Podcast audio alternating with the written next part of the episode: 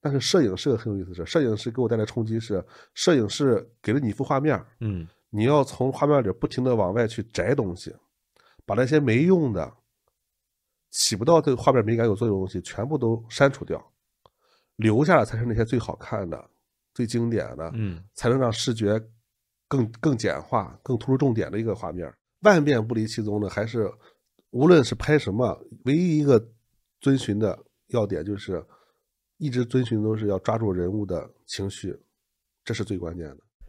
下面是我与王腾格先生的对话。王腾格是一位知名的婚礼纪实摄影师、婚纱摄影师和肖像摄影师，他也是一格摄影的创始人。十四年前，他从兼职婚礼纪实摄影师做起，业务逐步发展到儿童摄影、婚纱摄影、人物肖像、彩妆和婚礼策划等多个领域。他的工作室也逐步由十几平米的小工作室发展为拥有超过五千平米的摄影艺术综合体。如今，他是全国商业化最成功的摄影师之一。我和我的太太，我们俩的婚纱照就是由王腾格先生拍摄的。拍摄的时间呢挺长，而且也挺累，但是这个大哥从早到晚都激情四射，而且片子出来之后呢，看了真的很感动。我被他拍摄的热情和作品打动了，于是呢，我就找到他，希望和他做一期播客。王腾格为人真诚、坦率，而且有十足的亲和力，我非常享受和他的对话。朋友们，这里是李修林的播客，以下是我与王腾格的对话。摄影师这个行业有没有门槛儿？呃，摄影师这个行业，我觉得是这样，就是我觉得分两个阶段吧。现在，嗯，一个是初入这个行业的，和和到这个行业已经做了一段时间，再往上升遇到的瓶颈期的一个门槛儿。我觉得嗯这俩门槛儿是有区别的。就是嗯初入行业，我觉得一个一部相机和对这个事儿的热情就够了，嗯你就可以去做这个行业。而是且年轻人做这个行业，我觉得保持一个激情就能得到很好的一个效果。但是到了一定程度之后，我觉得嗯门槛儿就特别重要了。这个门槛儿啊，嗯我觉得到中间做到一定程度之后，再往上升的时候，审美这个门槛儿就是摄影师的一个非常非常重要的一个环节了啊！你的审美到不到，平时有没有大量积攒审美这个东西啊？嗯啊，对于你后边的拍摄也好啊，这个这个这个呃发挥也好，我觉得就非常非常重要了。明白嗯。所以说，这个审美的审美这个东西，它是通可以通过后天训练嗯，而提升的。对，是可以通过后天训练的，嗯啊，但是这个过程可能你比如说呃，本身这个摄影师之前是有艺术行业的相关经验的，是，啊，比如说我们那儿有个摄影师，他之前是做美陈的，他也没拍过摄影，嗯，哦但是他一年的时间就会进步非常非常快。但是是如果你没有艺术行业的这种经历，或者也没有绘画的这个基础，可能你的审美需要大量的看片子啊，看这些杂志啊，才能找到一些里边的一些灵感灵感。对对对，嗯其实本质上就是看那些呃大师的作品，人家为什么是大师，这个作品为什么好，它嗯好在哪里，其实就是提升对这个美的敏感度，可以这对么理解吗？对是的明白，啊，因为摄影就是一个一瞬间的东西，是它融合了你所有的对审美、对事物的一些理解，所以说需要有大量的审美的东西在在里面。明白嗯。你像一个摄影师，从刚入职，像加入一格是个小白，那么他一般的成长路径是什么呢？在我们这儿一般啊，呃，过了试用期以后，它的嗯初级级别就是助理级嗯啊，助理级，助理级就是呃，配合我们的呃灯光师们完成整场的拍摄啊。再往上就是灯光师，灯光师要负责给摄影师布光、布棚啊，他需要完全能理解摄影师的想法和意图，嗯啊，协助摄影师完成这一场的拍摄啊。他是一个对光线非常敏感的一个级别的一个同事了。明白。啊，呃，从灯光师再往上就要接触到了摄影了啊。我们在我们店里是有一个副机位的一个拍摄的一个职位的是，啊，叫副摄。嗯我们有主摄和副摄嘛啊，主摄影师是完成这个客户一对一正面的一个视角的一个拍摄，副摄是从纪实角度。啊，把把客户的这个一天的婚纱照的拍摄过程啊，包括一些甚至说我们婚礼的一些拍摄过程记录下来，嗯啊，这个时候是在大量的锻炼他的拍摄的技巧、方式、方法的一个一个阶段。明白。啊，再往上升，有了辐射的这个基础，就可以啊，呃，加上好的客户沟通啊，好的一些审美的东西，就可以做主摄了。到了主摄以后，上面就有高级摄影师、首席摄影师、总监摄影师的级别的区分了。明白啊。嗯你像他从呃从就是说这个人是一个呃不是最聪明的那个人，但是呢，他这个资历也啊 OK，嗯那他一般的这个晋升的这个年限，我通大概要多久还能晋升到一个像一个总监的这个位置呢？总监的话，可能时间就比较长了。嗯，这个时间其实是越来越缩短的啊。你像在我们在八年前吧，我们从一个不会拍照的助理级开始到主摄，可能需要两年甚至三年的时间。是，但是现在在我们团队里边，随着我们的一些方式方法、培训制度、培训机机制的一些建立，嗯，这个时间在逐步的缩短哦，啊。就达到了这个标准，就自动你就晋升了，对，而不是说主观的，哎，这个这个活儿干的行哈，他就对晋升你，是的，因为以前全都全都是靠没有方式方法，嗯明都白是主观的意识明白？啊，而且就是而且也不敢让你去尝试啊。现在年轻人，说实话，年轻人的这个潜力是无限的。我现在真的觉得年轻人潜潜力是无限的嗯啊。他甚至我只要给他一部相机，嗯，我说你今天帮我拍个视频，他就能给你达到一份非常满意的一个视频的作品啊。这是我亲身经历的。嗯我们今年来了一个新同事，他不他不是主要拍视频的，他是来是他是来做摄影师的。是，但是那一天的拍摄，因为他还没有成为主摄，我让他我说你今天来负责你的视频拍摄。嗯没想到他剪了一个视频，让我看来非常有艺术性，嗯，是打破了我正常思思维的一个视频。所以说，我觉得年轻人的潜力是无限的。那换句话说，那这一批年轻人和你八年前的年轻人还，他们有什么不同呢？嗯，我觉得是思想意识上的不同，包括他们的对事物的一些理解的不同。嗯，呃，换句话说，可能这也是也是慢慢会出现代沟的一个一个一个一个问题。是，我在想，呃可能八年前那会儿，你像抖音啊，包括这些媒体也没那么丰富。嗯那八年这随着这种抖音短视频的兴起，大家对视频的门槛儿，制作视频的门槛儿大大下降了，可是能生活中也多了很多这种拍摄的机会，是更有这种感觉了。哦，这个片子大概是怎么回事？原来是怎么怎么拍，其实是有点数的。是，嗯，，对，就是我举个例，为什么那个频我会认为好呢？因为在我们以往的视频拍摄中，我们可能是一种叙事啊，或是一种通过一些这样的一个叙事剪辑表达的很主观的一些意识。是，但是那个视频在我看来，它是非常意识流的一种拍摄，它是拍的是一种氛围，一种呃两个人之间的一种情绪。嗯，也许它不是一个主视角，但是它却给人带来很好的一个联想。是，所以我觉得这样视频也很有意思，很很很特别。嗯，你像他每一个呃层级，他大概的收入，你像在济南这样一个城市，他嗯大概收入水平是什么样的？收入助理级一般在四千左右啊是，我们家的助理级应该是在济南是最高的了啊，四千左右。嗯，然后再往上升，呃，助理和灯光师嘛，灯光师是四千左右是，啊。这个因为他已经每场我们跟我们的每次拍摄都已经有提成了啊，嗯助理级是没有提成的，是，但是灯光师他每场有提成了。明白然。后再往上到了摄影师，呃，摄影师级别也不一样啊，基本上在七八千到两万到两万五之间都有都有可能。明白。嗯，他当呃这个这个灯光师做完之后，成为一个初级摄影师，基本能拿到八九千了。对。那他干一般来说要干几年才能干到一个总监的这个水平呢？嗯，总监的话，在我们团队现在总监一般都在五年以上五了。年以上，对明白？那他们的收入基本上在两万多，对，在一万五到两万之间吧，明白两万左右，对明，白？这是我觉得还是一个非常棒的一个薪水啊、他们他们开心吗？挺开心的 一个。嗯，你觉得什么人适合做摄影师这个行业？嗯，我觉得什么人都适合。嗯啊，我觉得我现在对这个概念没有没有这么教条的概念，就是是他一定是要怎么怎么样，学过摄影专业或者是怎么样的一个人没有。明白我。觉得他只要喜欢这个东西，拿起相机来，敢于去拍嗯，啊，敢于去，嗯就是敢于去拍就行了，敢于摁快摁快门就可以了啊。后边的事儿，如果他想干专业，嗯啊，我们有专业的平台来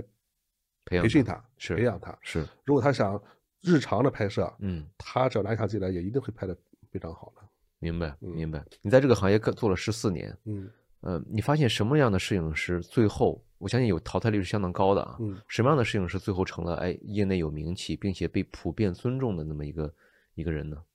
这个问题我现在啊，我现嗯在的理解啊，就是其实，在我们中国有很多很多厉害的摄影师是不被人知道的。一个成功的摄影师，当然他可能没有名，嗯他最重最重要的能力是应该是什么？嗯嗯，我只能说我们这个行业内的摄影师吧，是就是比如说摄影也有很多，也有很多摄影师，是有建筑类的，有这些风光类的。是啊，我只能说，对于我们这个像婚纱摄影，包括婚礼行业是啊，我觉得我们在我们这行里边，优秀的摄影师的标准，在我看来，首先，首先他有一个非常非常好的和客户的沟通的能力嗯啊。这沟通能力为什么要这沟通能力？因为他能最快速的了解客户的需求和痛点是啊，解决客户的需求痛点的能力，这是非常非常关键的。是啊，沟通能力非常重要。技术，我觉得技术这东西其实，嗯，也重要，但是在我看来，现在已经不是那么重，就是我刚刚说的那个第二阶段一样，是其实技术已经不是那么重要了，因为在这个阶段，技术已经已经不是最关键的东西了嗯啊。他的审美啊，他有没有帮助客户完成他对打比方婚纱照或者婚礼期待以上的东西？这是我觉得一个优秀摄影师非常非常需要你刚才提到说这个期待以上这个怎么理解呢？就是比如说，嗯啊，比如说我们的客户嗯，他对婚纱照的需求是这样一种期待，是因为在他们是第一次结婚，是对不对？他在了解的这些婚纱照里边，他可能啊翻翻小红书，翻翻一些朋友，可能看到，哎，这个已经挺好了，是啊，他已经不错了。嗯但是在我们看来，可能我们结合了客户的想法之后，我觉得是有可以一个在我们摄影方面有一个上升和提升的。嗯，就跟着他的个人形象也好，对这个个人的这个这个品味也好，哎，可对可能更提提升一下子。对，比比如说他们俩的，他们俩给人的一种关系也好。啊，有有的客人他们可能是非常啊非常非常有爱的是啊，在我看来，那我拍的方向可能就会往这个方向去偏一下明白啊。有的人可能就喜欢酷啊，是对我可能就往那个方向去去做呀。但是是通过一些光影的变化，一些一些一些技巧，把他们的想法有一个提升嗯啊，所以这是我觉得有一个好的摄影师应该具备的一个能力。明白嗯。那你刚才提到这个沟通能力，你觉得一个嗯摄影师该怎么提高这方面的能力呢？沟通能力，嗯那其实我想到你说沟，你说沟通啊，你嗯沟通，你其实这个东西，各行各业都是这样。嗯他这个销售，他能不能把客户的痛点挖到？嗯那其实摄影师他某种意义上也是一种销售，嗯他能不能说，哎，你为什么来我这儿拍？你像这个行业有这么多家影楼，他为什么来我选择一格呢？嗯。对吧？他肯定是我觉得从我做一格到现在，嗯这也是我觉得一直我们做的还认为比较好的，就是我们始终在拍摄的时候，包括沟通的时候，都是用真心在给客户沟通的。嗯就是我不是为了这次拍摄流程式的解决了这次婚纱照的拍摄完成工作而已。是每一次我们都想的是，哎，真的能了解到客户的想法和需求，嗯并且能在他们的需求上有一个提升，能通过我们自己的能力真的去考虑和想了啊，用用真心、用真诚去去做这个事儿了。嗯我觉得这是一个好的一个沟通嗯啊，而不是一是一个这种模模板式的啊，这种流程式的去问话啊。好嘞，知道了，我我我我没问题啊。嗯我觉得不是这样的，就是所以说我们当客户有需求之后，我一定要给他做一个升级啊，才会让客户觉得哎，你在每个沟通当中都强调这个这个升级吗？我不强调，但是嗯我会一直是这样做。明白，嗯嗯，就是他要一，我要给他一一 plus，对嗯对，是这样的。嗯嗯，这就想到，因为上次你提过，济南有一家也很有名的叫叫呃完美新娘嘛，你上次提说，哎，说这家已经不干了，嗯你看这个行业的淘汰是不是也是因为他他们他们为什么这个这个这个嗯这会个被可淘能汰是和大环境有关系，就是嗯因为现在整个影楼行业，就传统影楼行业，可是能都在做一个下滑的一个趋势。因为客人接受的，包括现在的客人接受的风格，包括片子，包括这种服务的状态是啊，可能不不不同于以前的传统影楼的方式方法啊，啊。嗯明白。你像你刚入行的那会儿的这个行业是什么样的呢？刚入行的时候，其实我们刚入行的时候，其实整个是呃影楼时时代非常盛行的一个时代。你提到这个词叫影楼，嗯但是但是我我去了你那个呃一格的这个办公地点之后，我发现它是一个你们称之为这个艺术中心嗯啊，它有不同不一样的场景。嗯，你们那个中心和影楼有什么区别呢？哦有觉哦得，我觉得我现在评那个词儿，我觉得影楼没有什么问题哈。嗯包括我们现在做的很多，说说实话，嗯也在做往影楼方向，包括内部的一些管理，包括我都在往影楼方向走是啊。我们看到的东西可能不是表象的东西，我们看到内部的这些影楼做到这么多年，这么做这么大，是有它的优势是嗯的和总结的经验的。是的，啊，我们现在在做的时候，也在做一些，也也其实是借影鉴楼它的好的影地影楼的方路，影楼的一些路的一个一个一个一个一个地方的。是但是我们对外的是方式，我们为什么叫工作室呢？是的就是它更加的人性化嗯啊，更加的可能跟客户角度去考虑问题啊明白啊，这种流程式的东西可能会相对不那么固有嗯，啊，不会那么那么流流程式的去拍摄是啊，所以说我觉得可能区别在这里，嗯明白。嗯你当时从南昌毕业之后，嗯。你当时第一份工作就是摄影师了吗？第一份工作我是学工业设计专业的，是，然后我毕业份毕业的第一份工作是在一个济南比较大型的广告公司里哦，啊做设计啊，因为我是做平面设计吗？平面设计，哦，对，然后那个三工作了三年嘛，在这个公司里也做了做了三年，做到最后做到了公司的设计部主管，啊，然后从设计部，其实我大学毕业的时候，那时候我就买了一部相机，哦，为什么？因为当时也是就是做设计嘛，自己啊好多东西拍不出来嘛，所以是我就自己买部相机想自己拍拍，嗯，因为这部相机后来就走上了这个摄影的这个之路，这个那那你那会儿跨度也挺大，你是平面设计，然后又搞摄影，这是还是两个不太一样的职业。，对，因为当时对我来说，这个是特别有意思的点在哪里呢？是就是我以前从小画画嗯啊，包括做设计，啊，都是给了我一张白纸，是，然后让我不停的往里去添东西嗯啊，添个设计元素啊，添个画面啊，画画画东西也好，嗯都是一样的。但是摄影是个很有意思的事，摄影是给我带来冲击是，摄影是给了你一幅画面，嗯你要从画面里不停的往外去摘东西，把那些没用的、起不到对画面美感有作用的东西全部都删除掉，留下来才是那些最好看的、最经典的，嗯，才能让视觉更更简化、更突出重点的一个画面。明白。所以它有一个它俩有一个完全本质上的一个区别。所以一个是往里加东西让它好看，对一个是让你让它减东西，光对体现出美的东西。对哦，对，这是我觉得他们两个完全不一样的一个一个一一个一个地方。所以说，摄影的东西很快速让我觉得，哎，这玩意儿很很这个这个这个这个摄影这个事儿很很有意思啊，哦，让我把一个可能可能看起来很繁杂的一个环境，是，但是我却从中找到一个很有意思的一个点，拍来之后放大它，然后这个画面就非常有美感了。明白嗯。明白。你怎么定义自己的摄影风格？是什么时候你觉得自己的风格和对摄影的理解逐渐形成了？风格，嗯，怎么说呢？风格你想过这个问题吗？就以前在我只拍一项东西的时候啊，是比如说我只拍婚礼的时候啊，嗯我可能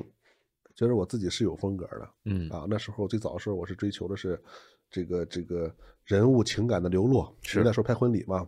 所有真实的情感的表达都是我们最最追求的东西，不嗯管是哭也好，笑也好，啊，和妈妈的拥抱也好。啊，一个瞬间的眼神，一个手势，都是我们当时追求的东西。嗯但是随着现在后来我们拍的比较多了，你要说风格，我们婚礼有婚礼的想法和风格，是婚纱照有婚纱的想法和风格，是，拍儿童有儿童的想法和风格，嗯，拍人物肖像有肖像的想法和风格啊，它其实是都不一样的。就不一样的不一样的这个类型的作品，对它也具备不一样的风格，对，而不是没有，而不是说我作为一个摄影师，我自己有一个单独的风格，是，嗯我，是这样觉得的。明白，但是万变不离其宗的，还是无论是拍什么，唯一一个遵循的要点就是，一直遵循都是要抓住人物的情绪，这是最关键的。嗯啊，不管我的片子的风格偏向于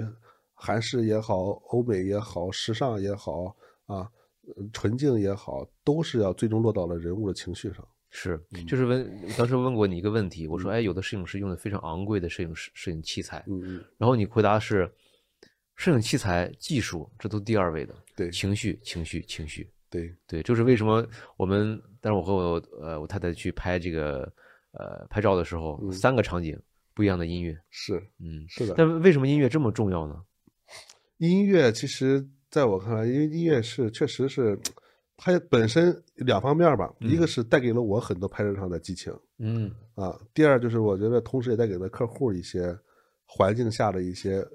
情感的流露。是啊，这是我觉得音乐的一对于拍摄的一个非常非常好的一个一个一个一个点。是，你从哪儿学到的？呃，学到的这个，哎，用音乐嗯，应用到你的场景当中呢？音乐其实最早这个音乐的拍摄，我们是用在了肖像拍摄上，啊，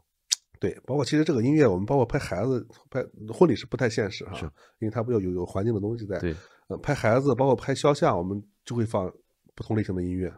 啊，比如说我们要拍一个这个，呃，我举个啊例子啊，曾经有一个女孩儿嗯啊，她是失恋了。哦那他来找我们拍摄，想拍一组他失恋的照片儿。哦，然后那个时候我们就放弃了一，放弃了一个呃，哎什么歌来？这样啊，放弃了一个第三人称，嗯，放那首歌嗯，然后这个女孩儿，而且我们在拍摄时候现场是没有人说话的是，啊，我们就给了这个女孩儿一首歌的时间。嗯我说你什么都不要想啊，你就静下来听这首歌，嗯想想曾经的那个人，啊，想想这个曾经这些事儿就可以了，把我们都忘记了。现场没有一个人说话，我们只是在一直的不停的摁摁快门，记录下他的每一个状态，啊，他的眼泪的流出，包括一些手的捂眼睛的一些姿势，我觉得都是非非常美的。啊，嗯，这是这这种是音乐的带来的魅力。所以说，后来我们把这种方式用到了婚婚纱照里拍摄上，也是开始运用了。对对，所以说这个拍的时候，感觉整个人也更放松，而且对能更能进入状态。对，是的。嗯，嗯嗯，呃，我觉得如今一格已经在整个业内非常有名气。然后你是什么时候觉得，哎，我自从创立了一格之后，我开始在圈儿内出名了，出名了，嗯，或者说出尝成功的滋味，嗯，嗯，有没有什么标志性的事件？也没有什么标志性事件，因为我本身是一个不太愿意参加各种大赛或者是一些这种评比的一个人，啊，我觉得这些东西对我来说不太重要嗯啊，我觉得我一直遵循都是把客户服务好嗯啊，我觉得如果说，嗯、如果说一定要给这个事儿一个让我觉得能证明的事儿，我觉得，呃，客户的满意，嗯和不停的我涨价，依然有同事，依然有那个客户再来找我，我觉得是最好的一个证明。就是其他我觉得什么奖项或者是一些能宣传自己很有名的地方，我们从来不参加。嗯嗯嗯。当一个摄影师想要涨自己的价格，你觉得他的动力应该来自于哪里呢？你当时为什么想 涨价？涨价，一个是嗯，一个是公司的一个摄影师分级的问题啊，是啊，因为有的同事啊，已经慢慢的他的随着他的拍摄的水平能力，已经已经做到了这个那个总监的级别，是，对吧？那相应的价格就是作为我作为这个品牌的代言人也好，这嗯个这个这个头部的摄影师也好啊，我的价格本身就应该去调做调整是，啊。再一个就是呃，面对现在的一些这个，还是想减少一下自己的拍摄量，明白。对就因出为精品，我不做不做这个普通的活儿。对，嗯因为我如果大量的时间都放在了拍摄上嗯啊，一些公司管理的工作可能就会就会放下。嗯啊嗯。那随着这个呃一格在圈儿内名声的越来越越来越大嗯啊，名气的越来越高，呃，你是如何在这个圈子里建立自己的声誉或嗯者品牌的呢？你有刻意的去做过一些工作吗？没有，其实我们家一直都是在，我个人认为哈，嗯我觉得是也算是一股清流吧，就是不太不太去去去去去关心一些或者是招惹一些是非啊什么的，我们就嗯只好做好自己就行了、嗯，啊。包括我们在地点的选择上也是啊，一直都在你说的地点是指拍摄的地点吗？就是我们的办公地点啊，办公地点啊。对，其实我们办公地点没有说是在呃，曾经也在在市中嗯心市中心过，是但是我们的市中心也不是那种啊、因为我们的客户都不是来自于自然的进店流量来的，明白啊我们的主要客户群都是来自于啊客户的转介绍啊，那包转括咱们的转介绍率大概多少？转介绍去现在随着公司的。这个，因为我们公司现在的接待能力和以前完全不一样了，是啊啊，可以说以前百分之八十都是我们的老顾转介绍，嗯啊，现在可能这个几率在降低，因为我们大量的我们大量的这些宣传类的东西，啊在吸引更多的一些新的顾客新的顾客来。嗯对嗯对对对，明白嗯，明白。然后你觉得作为一个摄影师，你是怎么不断进步、保持创新的呢？嗯嗯，我我想想啊就换句话说，就你你怎么学习？就你的水你，我相信你的水平和十四年前比已经发生了天翻地覆的变化，而且你的嗯啊、呃无论对摄影的理解，还有对呃团队的理解，对公司运营的理解，嗯，都都很不一样。你是怎么去进步的呢？我现在这个学习的其实挺有意思的，因为嗯我现在已经过了那个，也不是说不看，我也是经常看一些这个。比较时尚的杂志啊，一嗯些一些一些，包括国外的一些网站的东西啊，但这个已经不是我现在主要的学习一个东西了，啊，我现在更多的是从一些，就为什么我们家会辐射了这么多的摄影的行业，就是比如说肖像品牌是啊，婚儿纱童摄品牌、影婚礼、儿童摄影嗯啊，这些这些品类为什么会设计？因为我在每一个品类中找到了一些对摄影不同的理解，并且哦用到了另外的摄影身上。嗯他就会发现很多哎对摄影不一样的这个理解就出来了，就会发现拍摄我可以哎又不一样了嗯啊。其实我觉得每次拍摄，我对拍摄的这种目的有了改变，就是拍每摄的每目次的拍摄的前，我不嗯是说要完成这样拍摄就 OK 了，嗯我总想改变它，我会抛弃以往的一些拍摄的习惯。我这次拍摄，我可能习惯性会这个样儿，嗯啊，我下我那我就不拍它。比如这次拍摄这个灯会这么打，那我就这次故意稍微变一点、嗯，啊，我会还能不能就是带尝来试不一样的风格。，对能不能带来不一样的效果、嗯，啊？我觉得会从中找到一些乐趣啊，我觉得这个是挺有意思的。明白。所以说你你在每一次这个接待不同客户的时候，你没有说循规蹈矩，哎，这一套挺好，我就继续沿这个拍吧，对而是说，哎，我换一换。对，嗯，是的，所以你换的时候可能就有这个出其不意的效果。是的，另外就是你刚刚提到说，你从肖像身上怎么能学到这个这个他的技巧来应用到这个婚纱摄影当中呢？嗯，我觉得肖像对于我用在婚纱摄影上是一个非常锦上添花的一个一个事儿。嗯在我拍了肖像以后，我对人物的情感表达有更深的一个理解了。就像刚才跟您说的一样，可能嗯我对一些音乐的啊、一些这些选择上，嗯啊，如何让客户的这个情感迸发上能更加帮助到他，嗯，有一些更深刻的理解。明白，所以说我在拍婚纱照的时候，这种氛围感就特别的重要。就是嗯我们的，我们会在我们会给现场打造一个氛围感，再给给给给到客人明白啊，就是这是一个这是一个场景大环境的事儿，明白它，不是说我一个人能影响到一个客户怎样情绪的。我觉得我现在也没有这种能力，但是如果你给了客户一个场景，让客户在这个场景下身临其境，他就会有这样的一个感觉，就像你那次拍的古堡一样，嗯对吧？在这个场景下，我们我们有了那样一个啊古堡的宫殿的一个音乐进去，嗯加上我们现在现场的一个烟雾和灯光的一个氛围，嗯，蜡烛对啊，嗯客户自然而然就进入那种情绪里边去了是的，啊，而不而不是我造就了你，你要怎么怎么样，假装是，而不是这样了，是自然而然就给他一个一个环境，把这种刻意的成分减到最低。对，嗯，对，明白。但是后来你告诉我，你现在也在学空间摄影，是我的为什么你在为为什么你要学这个呢？嗯。因为空间摄影是我以往以前没有接触的行业嗯啊，摄影品类吧。我在看到很多空间类的片子的时候，嗯我在想，哎，它是它是，虽然它的技术对我来说没有什么太难的东西，包括相机器材这个都有，是但是我非常了解是里边的一个原理，就那个窗户纸在哪里，所以我去学了这样一个空间摄影。嗯我要我要捅破我自己不知道那个窗户纸啊，啊，所以我就去研究和学习了这个空间摄影。明白。嗯，你现你现在这个呃最喜欢用的相机和镜头是什么呀？嗯，可以说品类不太一样，用的不太一样。就哦是就是我我举个例子，可能婚礼婚纱照，我们嗯用这个呃尼康比较多是啊，然为后为什么尼康呢？呃尼康的对焦啊哦，它的这种瞬间的对焦能力，包括这种追焦能力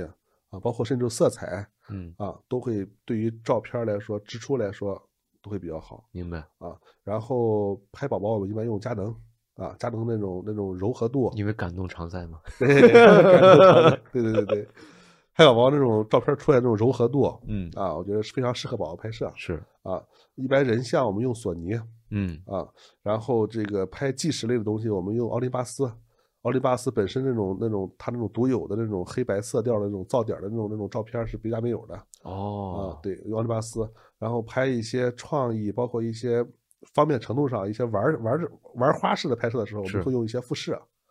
啊，那种复式的闪光灯的那种拍摄会很有意思。哦，原来是这么分啊！对，我以为你那个索尼机子走天下呢。不是不是，其实都不一样呀，比很不一样。但是你说这这是品类，镜头来说，我现在基本上已经就是我本身自己的相机的箱子里是有差不多十支镜头，嗯但是我基本上最常用的只有两个，一个是二四七零，一个是七零两百。就我现在给我的自己的摄影也是在做减法嗯啊。以前我会考虑这个啊，我拍什么用哪个镜头，会考虑很很多。嗯，但是当我现在把所有的东西都关注在了人物的情绪上的时候，我已经不在乎这个镜头是不是虚化的好一点儿，或者是哦怎么样的嗯啊，它只要方便、够用就行就，行了嗯啊。我更多的把精力都放在了，我不要因为哎呦我要琢磨右打镜头去考虑这些问题，我不需要。明白，我拿起相机来一直在考虑是我如何把这个人表现好就可以了，这个情感捕捉到，对对嗯嗯，明白。如果是对于一个新手来说的说的话，他呃即将面临我要选一个装备，我要入行了，嗯你觉得他你你建议他选什么装备呢？现在来说，一定要首先入微单哦，啊！现在微单的时代已微经到来了，为什么呢？因为微单，呃，我举个例子，我们以前的拍摄，嗯啊，我们的单反相机都是要放在眼上的，啊，啊，对，都都都都是这样去拍摄的，对，啊，无论是蹲下、趴下还是站高，都都是要需要人去这样去放眼上拍摄的。是但是现在有现在这个时代有了有了微单以后，它有翻转屏是，啊，首先对于摄影师本身来说，有一些体力上的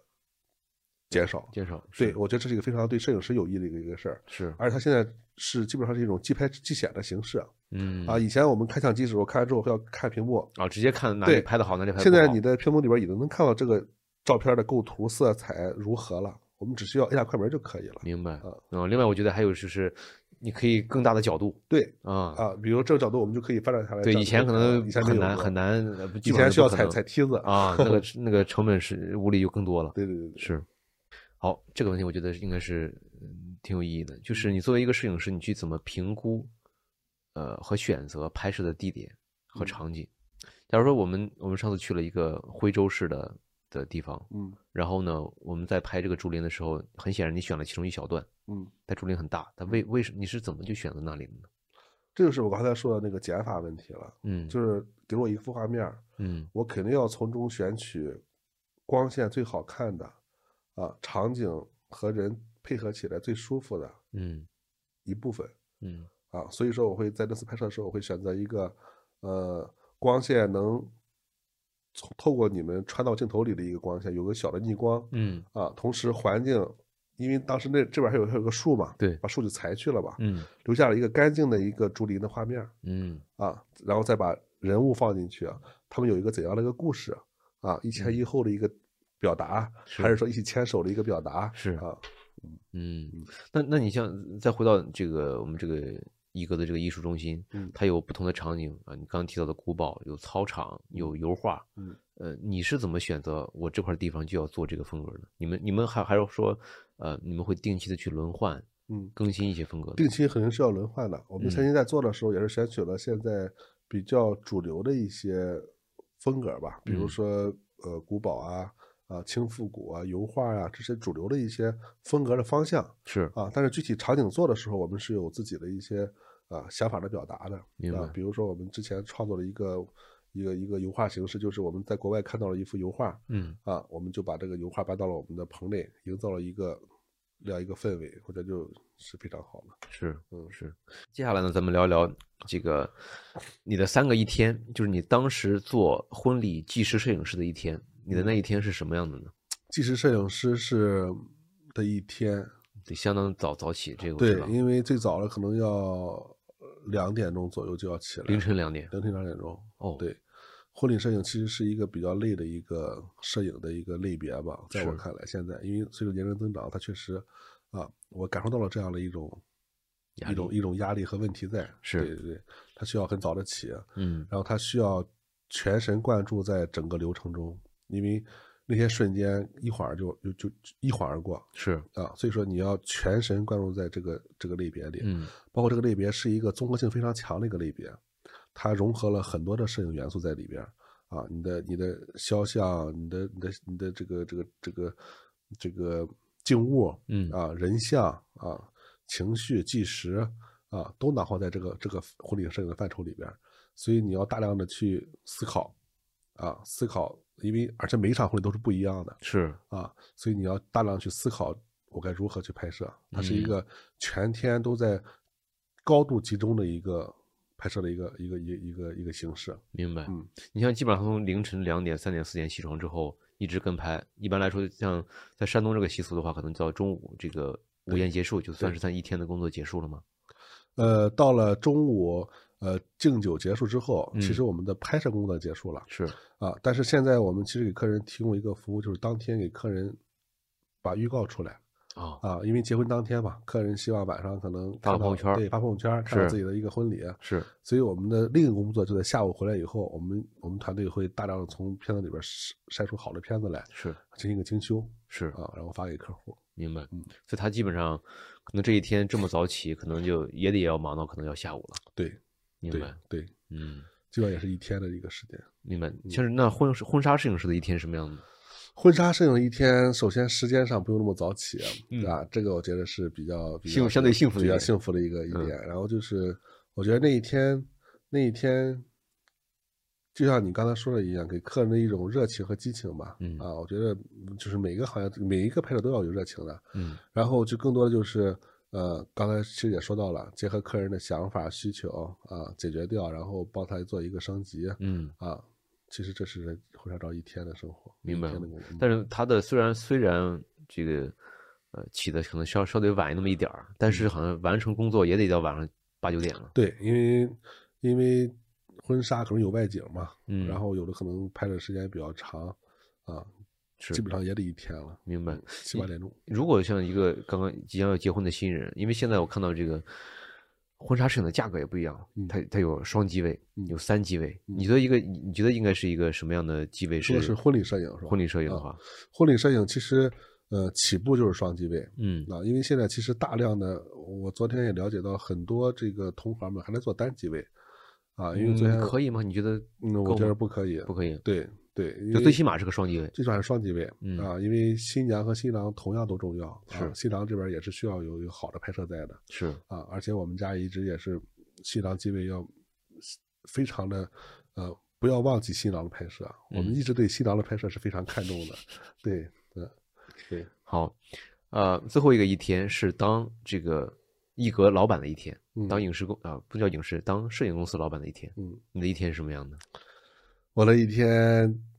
其实在这个不拍摄的时候啊，就嗯拍摄的时候，我觉得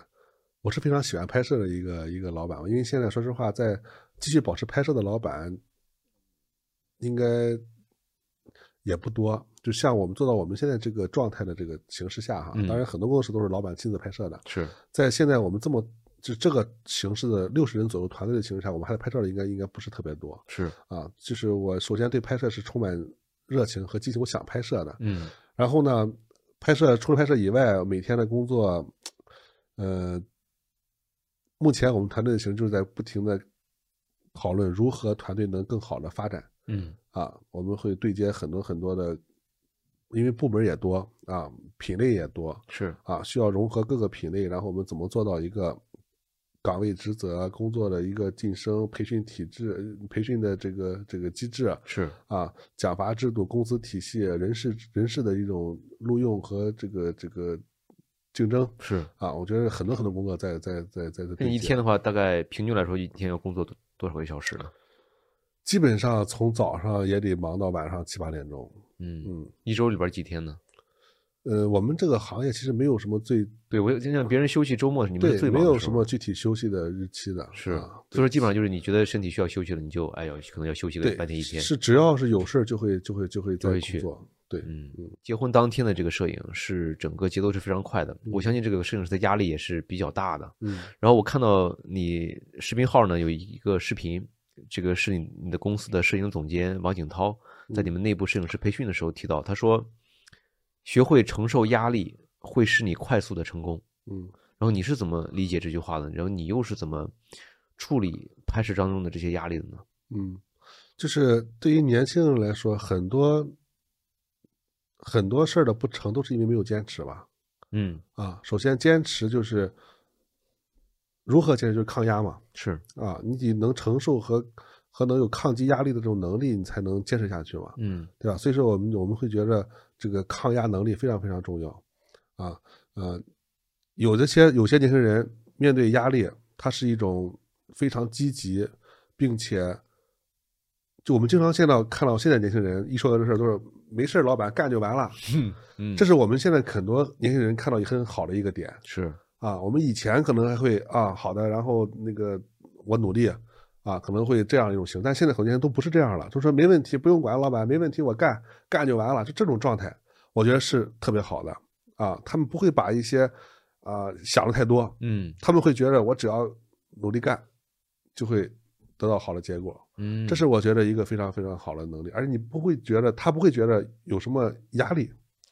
啊，可能我们以前觉得那你觉得这些年轻人是因为他进入到一格之后，你们经过你们的筛选，就选择了这样的年轻人，还是说这个这是一个这一这个年代年轻人的普遍面貌呢？他就是说他我就是面对困难，我嗯没那么就是没那么丧，我就是愿意去相对积极乐观的去面对它。在员工的录用上，嗯这首先是很重要的一点，是就是他给我们的这种状态，首先是我们录用的非常重要的一点嗯啊，因为我们前期有个三天试岗期嘛，嗯这三天考察的其实就是没有考察任何的技术和其他东西，就是考察他对这个热摄影这个事儿是不是真的热爱。你你怎么有去没有考察激这情个这个热爱和激情呢？就是平时一些工作的一些状态嘛，比如说他嗯跟朋啊，一些什么，有的有的同事来了以后，可能就是他精神状态对精神状态坐嗯在里边看，他也不会不不会融入融入啊和，有参没有与。眼力劲儿去帮忙？，对，嗯有的同事来以后就非常有激情啊，说哥，你看我能干点什么？哎，我帮你这个那个那个那个，是这这种首先是有有区别的。是嗯，摄影带给你的意义和乐趣是什么？或者说，当一个摄影师，你觉得作为一个摄影师，你的幸福感来自于哪里呢？我的幸福感在于，是我热爱的事儿，嗯并且也能给我带来一个很好的，怎么说这个话，就是物质和嗯精神嘛，对，可以这么理解就是就是，它首先是我一个非常喜欢的一个事儿，嗯因为最早我是一个比较不喜欢那些人情世故的一个人，啊，因为我们在公司里，包括一些这种我们都不不太喜欢那些人情世故。明白摄影是一个非常简单的事儿，嗯，当时为什么选择这个职就业？相对纯粹特别纯粹嗯啊，你只要拍好照了，客人就会给你买单嗯啊，你只要努力，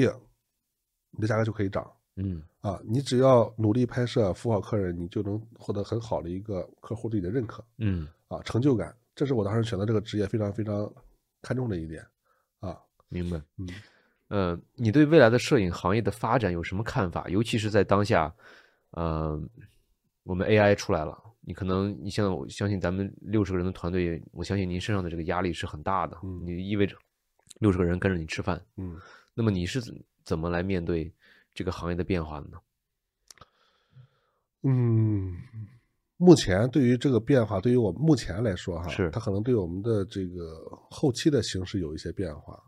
啊，就是比如说啊，当然我觉得也也是一种帮助吧，是它能快速的帮助后期是完成一些工作，是，但是那反过来说，后期拼的什么？拼的也是审美了，还是一样的道理嗯啊。我们把大量的一些呃能工具解决的事儿，时间解决掉了，剩下的就是对客户的理解了啊嗯，如何让客户的这个精神照片更加的体现他的气质啊啊，规避他的一些这个这个缺点缺点，嗯我觉得是是是这样的一个帮助。然后至于你说以后会做到一个，比如说更快捷的，可能都不需要摄影的时候，我还现在还不敢想，对吧？就是它能推到什么程度，我现在还没没没法去去预想。对是对，是。OK，呃，这一阶段的最后一个问题啊，嗯，呃，你可以给想进入这行工作的年轻人提一些建议吗？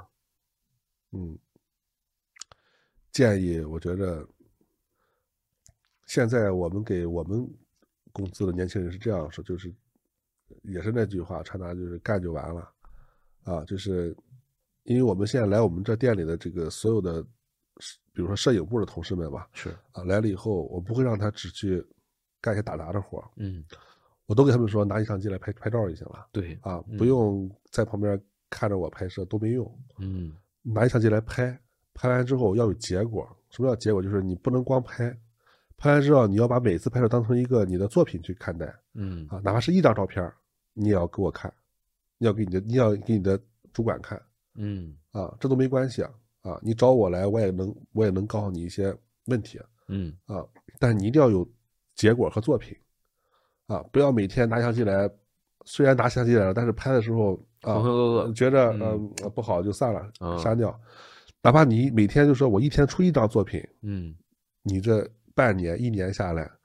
你一定也会带来非常非常快的进步的。相当于我我也是一格的客户。嗯那么我去的时候，当时我刚进入那个中心的时候，有时你们有十个工作人员等着我。嗯然后拍摄的时候呢，我发现除了您在拍之外，嗯，有三四个小伙伴都在拍，我就觉得你你为什么给他们这么大权，这么大的这个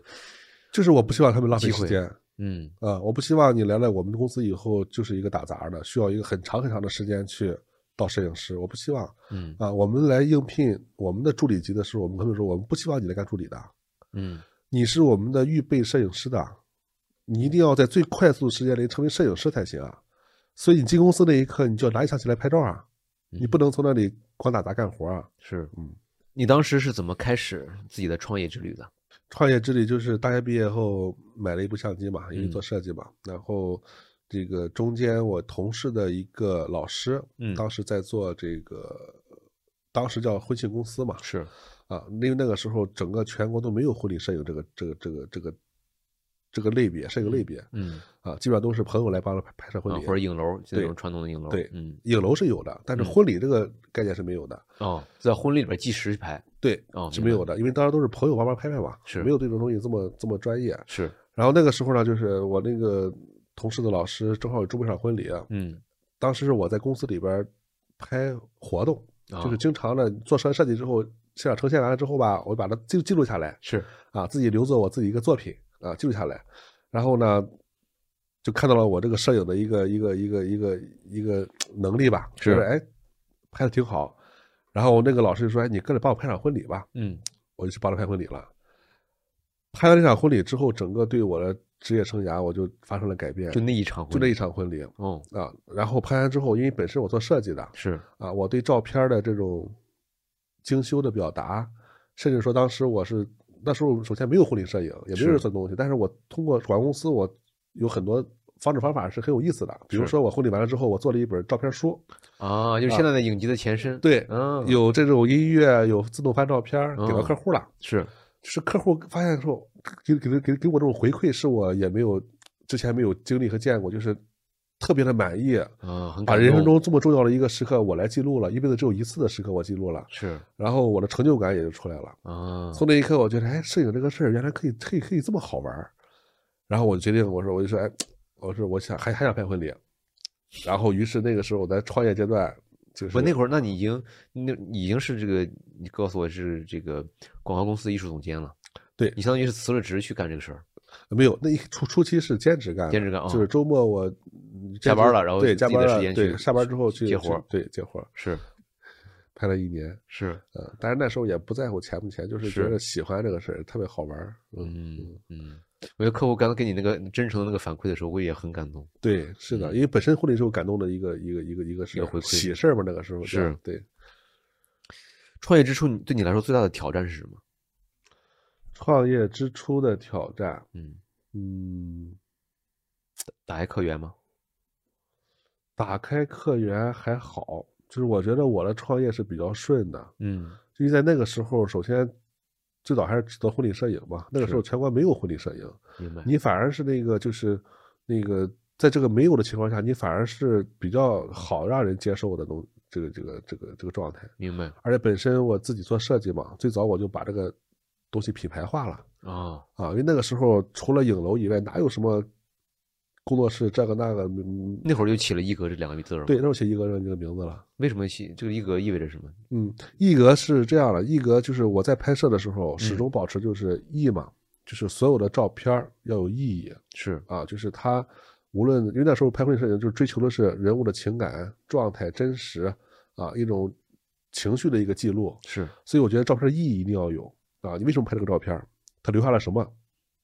然后格儿呢是本身我自己做设计，嗯我希望我的照片儿拍完之后要有自己的格调。嗯啊，无论是精修的方式方法，还是一种呈现上，嗯，要有一种格调啊，所以我就取了一格这两个名字。明白。嗯那么过去这十四年里边儿，你觉得你这创业路上遇到过最大的坎儿是啥呀？最大的坎儿，嗯，都很顺吗？ 对我觉得其实挺顺，就是我我我是我不是一个那种会认为，其实很多事儿都挺难的，但是我不认为它是个坎儿。啊嗯明白，而且每次坎儿完之后，所谓的坎儿完之后，我觉得都带来更好的一个发展和的的效果。明白。 嗯，那过去十四年，你是一直都这么积极向上，而且很自信吗？是我自己认为我是一个非常积极的一个人。嗯呃，我我觉得，而且就是我是一个什么样的人？就是我会，我是一个嗯，就是你把我打趴下，我会我会努力一定要站起来的一个人，啊，是这样的。就是之前在广公司的时候也是，很多人都说，哎，不是说我是拖哈、嗯我是喜欢一个事儿到了跟前，我把它解决掉了一个快 感。那个时候 OK，哦那个时候哇，是你这这个样形容形容方式很特别啊。对，嗯就是事儿到之前了，事儿到到到我这儿了嗯，我给你解决掉了一个快感嗯啊，所以我是一直是这么一个人。啊嗯嗯嗯，这段说好不 好？因为我为什么说特别呢？因为因为很多人就是说叫什么懒癌什么的，啊、我非得到那一天像交作业一样，你写论文啊，非得到那一天才才才通宵。那哎你你形容你形容它为快感，我觉得是很特别。是，嗯嗯，OK，现在公司有就六十多位员工了，嗯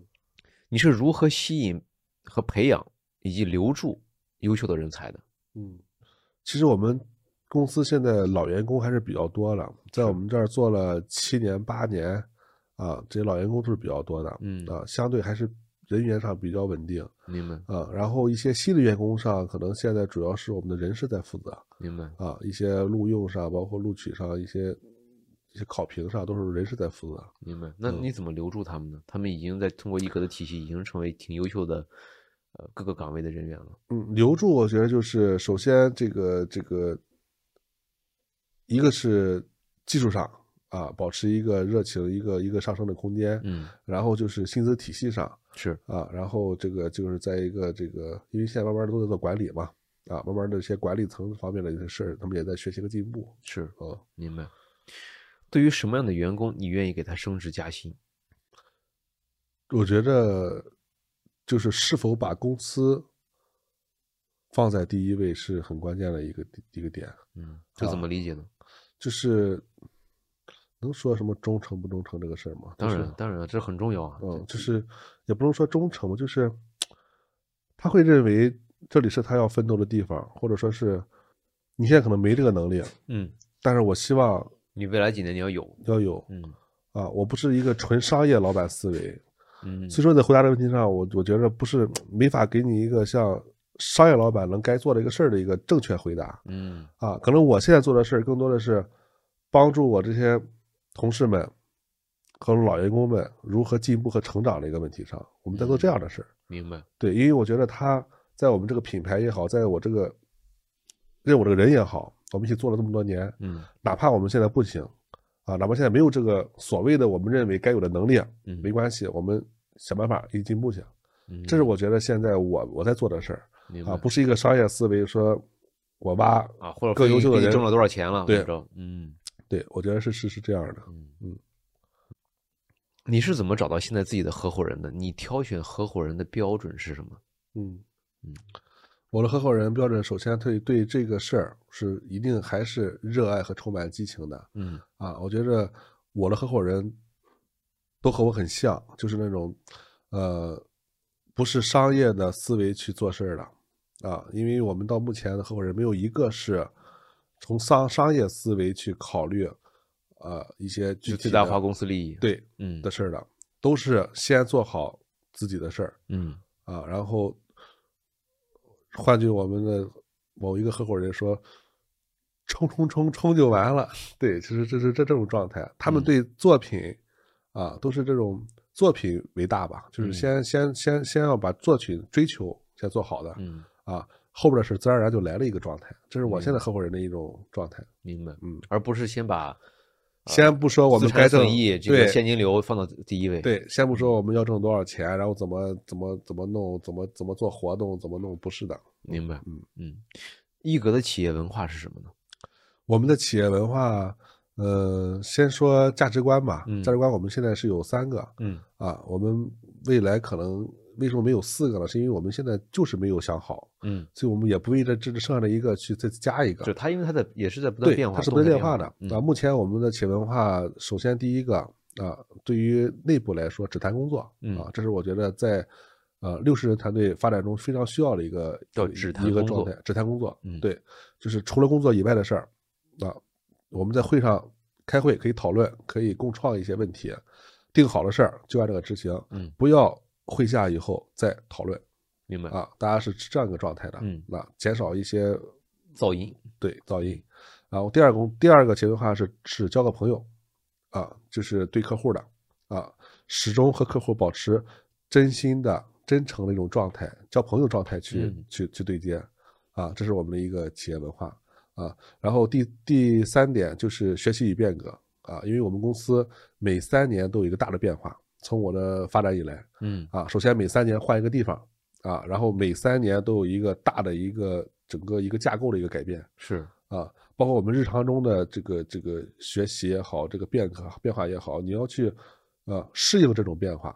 而不是因为变化来了之后你就退缩了嗯啊。所以跟同事们说，一定要要学习，不停的学习，嗯去适应这个每次的变化啊。所以这是我们现在目前啊核心要解决的几个问题。嗯明白。啊啊，是要贯彻到我们每个人心中的。所以说，这是我们现在三个企业文化。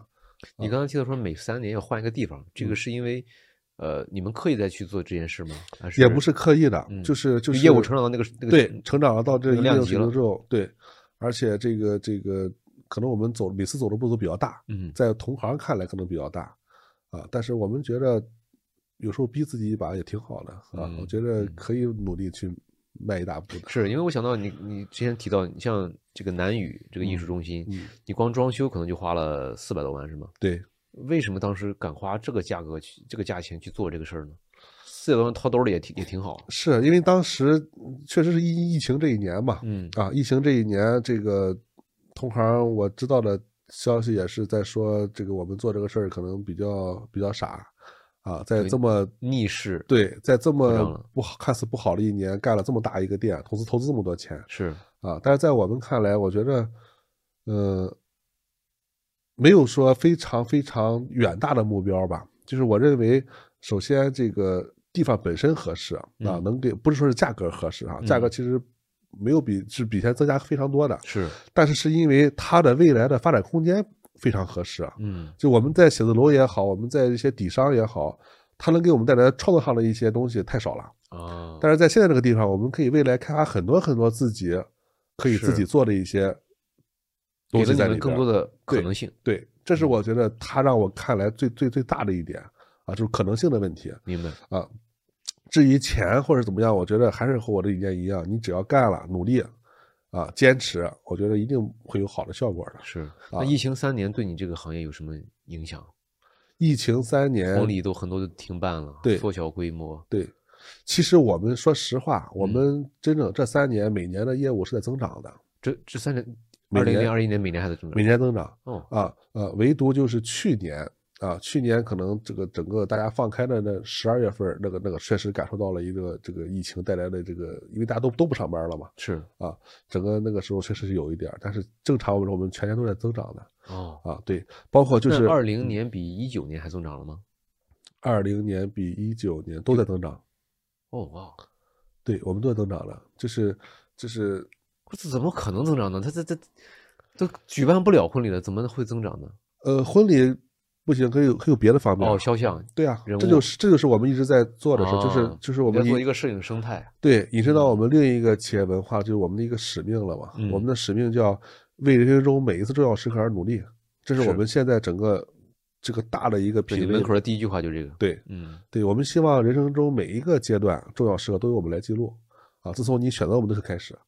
啊，无论是从宝宝的出生啊，一直到甚至说你的百日宴，呃百日宴、嗯订婚、求婚，甚至说你的生日啊、啊婚纱、婚礼、孕照嗯，啊，包括你的一些三十岁的生生日的这个这个纪念是啊，包括包括老人的一些纪念啊，我们会的去研发每一个产品线啊，把它做精做细。嗯啊，所以你这个你想做一个这种多品类或者说一个生态式的摄影公司，这个想法是你刚开始创业的时候就有这个想法了吗？没有，是随着发展的，那、是随着发展的，就是呃，本身我的我看了很多类别的摄影嘛，是，是本身是从拍摄的需求考虑的，就是明白我们觉得，哎，到一定程度之后，我们觉得可以去拍，然后也通过这样拍摄能带给我们自己东西的时候，就像跟嗯你前面跟你说的一样，我们就去拍了，而且客很多是客户的要求情况下去做这个事儿，啊对，都是说哎就很看水到渠成，自然而水到渠然就成去做这个业务了。嗯对。但是到了现实中呢，我们回头再看的时候，发现哎，这个事儿把它融合在一块儿是个很有意思的事儿嗯，啊，所以我们就做了一个融合，啊、这个事儿我目前在全国也没有见过，所以对我来说又是个新的挑战，对，我觉得也很有意思。所以说，一格是相当于南语中的一部分，对，现在成南语中一部分了。然后南语下边还有不同的这个儿童不同摄的影、其他的肖像。对对对对，嗯嗯，为什么你要起不同的名字呢？这都叫一格不好吗？呃，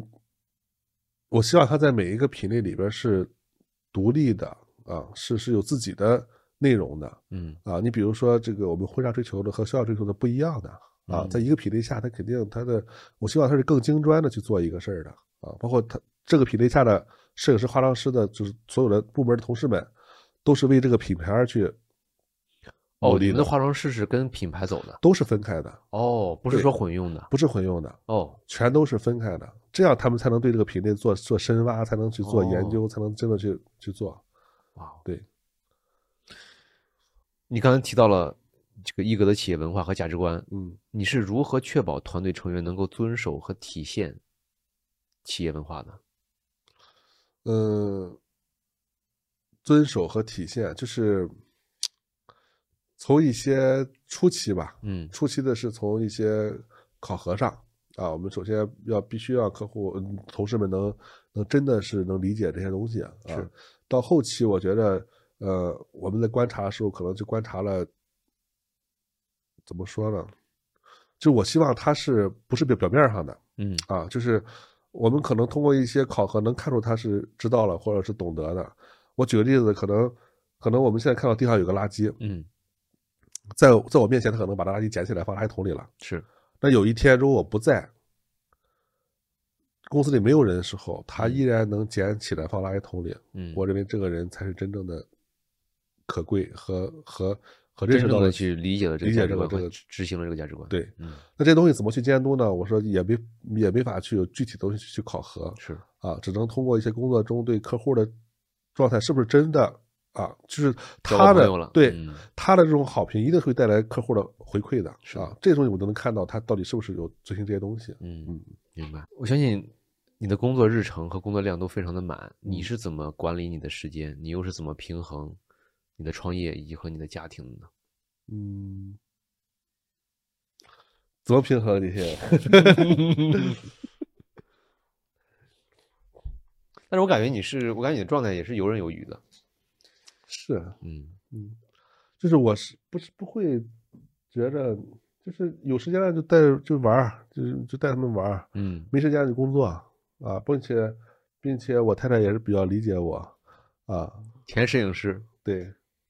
你认为到现在你职业生涯的最大成就是什么？应该就是那天我发了朋友圈儿吧，让更多陌生人和不认识的我们的人啊，因为这次拍摄信任了我们嗯啊，并且久而久之成为朋友，嗯，我觉得现在是最大的这个成就和幸福感的事儿吧。嗯嗯，这一点我作为一个客户，我深有体会。是吗？我有个朋友宋，我有个朋友叫宋林，嗯，他说：“哎呦，他说我和你聊得贼好。是。”嗯，然后我觉得，哎，宋总还还还有一个，你在践行你们公司的价值观，就就是完吧全是在以身作则。嗯，嗯可能是就是你你自己，就是你在对，就做你是自己，就是我跟这些同也没有刻意的去恭维或是怎么样去处理是这些关系，大家都是是很平等，然后呃就是很舒服的状态。嗯，过去十四年了，你依然热爱着这个行业，是什么让你保持着对摄影的激情和动力？我觉得现在是一种责任吧，嗯嗯，只是没有说是我追求自己要挣多少钱，这个没有过，从来没有过。嗯然后就是更多的是一种责任。现在，现在如何把这些品牌真正的能能做到啊，这个该有的样子，或真的能能为这些重要时刻，能真的去研发一些真的是非常好的作品，我觉得这个是我认为我现在责任身上最大的责任了。你如何发现自己的天赋和兴趣的？嗯，我觉得天赋也不是发现的，是什么呢？就是你得发现，因为我具备了这种能力，我在拍我在做这个事儿的时候，我发现你比别的摄影师你觉得更，我觉得是是是自信的，嗯，所以你衡量这个事儿的标准是自信，对你做起来更更有信心，对，呃，首先你要有这样，你打比方，我在做摄影的之前，我是有平面绘设计画师和美术包括设计的一个基础的，是，那我在做摄影的时候，它就很自然而然的就进入一个状态嗯啊，我没有说发现我的一个天赋，其实没有。那你不觉得自己对摄影这个东西是是有天赋的吗？你觉得你觉得你有天赋吗？对这这个事儿，有天赋，天赋也是后期锻炼出来的。我哦锻炼出来的。对啊，也是因为我经过绘画和设计的基础锻炼出来的。啊，如果哦没有这些东西，我可能我觉得我自己没有天赋。明白，就可能那个审美就没有那么是啊，到那个高度。对，所以我觉得天赋是可以锻炼出来的。嗯，嗯，他一他的好，他的厉害一定是有他的原因的。嗯，那能不能给那些还在迷茫和困惑中的年轻人一些建议呢？坚持，啊，坚持，坚持，热爱。好，最后一个问题了，嗯，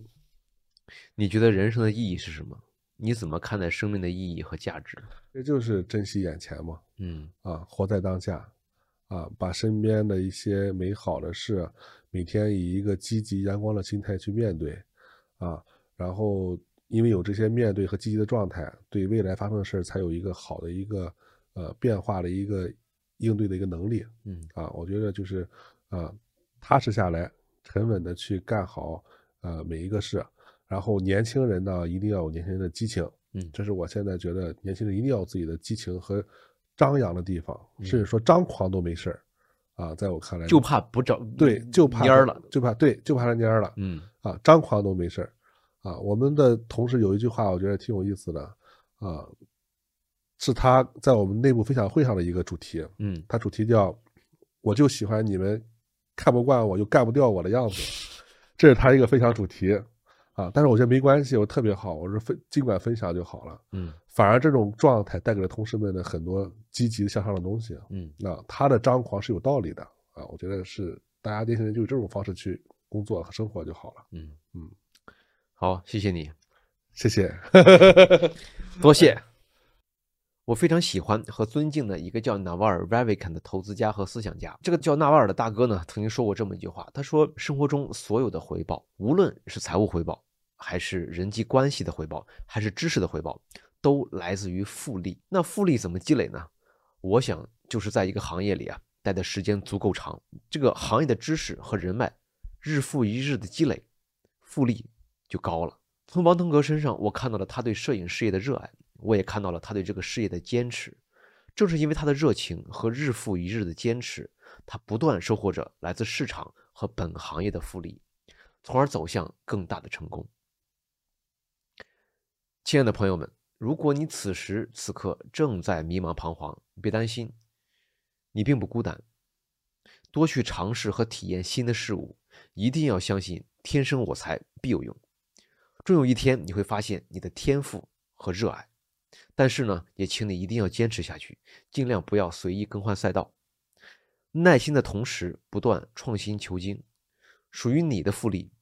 终究会到来。本期播客除了要感谢王腾格先生，还要感谢王腾格先生的太太金鑫女士。感谢你的收听，这里是李秋林的播客，咱们下期见。 Thank